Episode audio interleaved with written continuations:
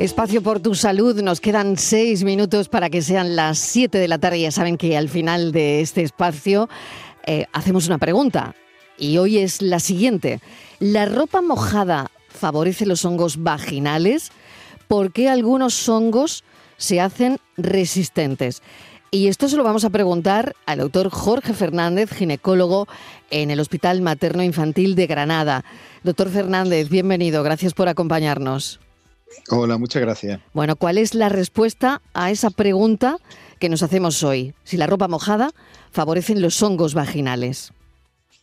Bien, en mujeres que tienen una predisposición a tener hongo, efectivamente la humedad uno de los factores de riesgo para tener estos episodios de, hongo.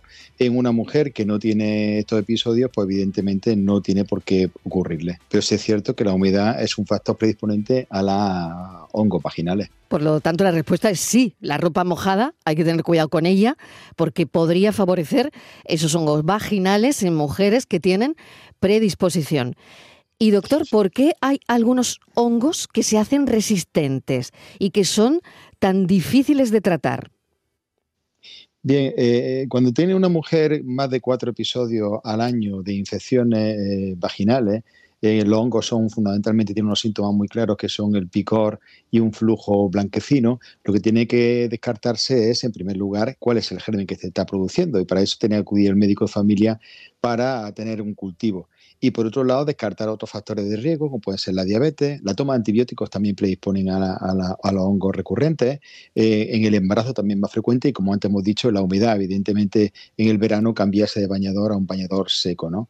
Y una vez que tengamos eso, pues efectivamente eh, descartar que tenga otro tipo de cándida que no es la habitual, en cuyo caso habrá que hacer un tratamiento específico. ¿Cuáles son los mejores tratamientos y los más efectivos ahora mismo, doctor Fernández? Bien, el tratamiento más efectivo en episodios ocasionales estamos utilizando fundamentalmente el centiconazol. Es un óvulo que se puede poner incluso un óvulo solo y con eso va, va bien. ¿no? Hay que tener en cuenta una cosa, que el 75% de las mujeres van a tener en su vida un episodio de hongos. ¿no? Este tratamiento es bastante adecuado. Ahora bien, cuando estos episodios, como hemos dicho, son recurrentes, más de cuatro episodios en un año, pues hay que hacer tratamiento a largo plazo que pueden alargarse hasta 6 y 12 meses, con tratamientos bien mensuales o bien incluso semanales.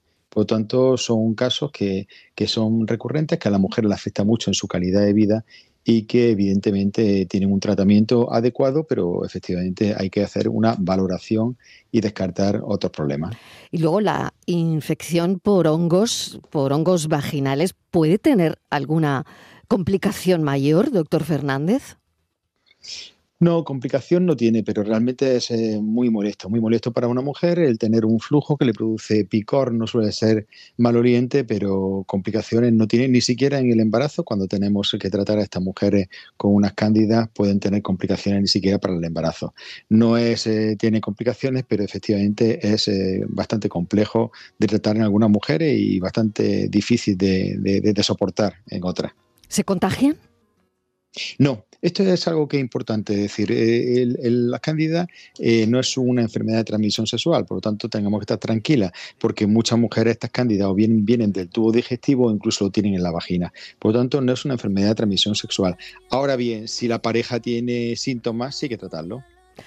Doctor, muchísimas gracias porque nos ha resuelto la pregunta de hoy y ha hablado de ello con contundencia y claridad. Muchísimas gracias, doctor Jorge Fernández, ginecólogo en el Hospital Materno Infantil de Granada. Un saludo. Muy igualmente, un saludo. Bueno, recordarle a los oyentes que mañana no vamos a estar, pero que sí, que el jueves estamos a partir de las 4 de la tarde y como siempre, contándoles la vida y cuidándoles a partir de las 6. Adiós.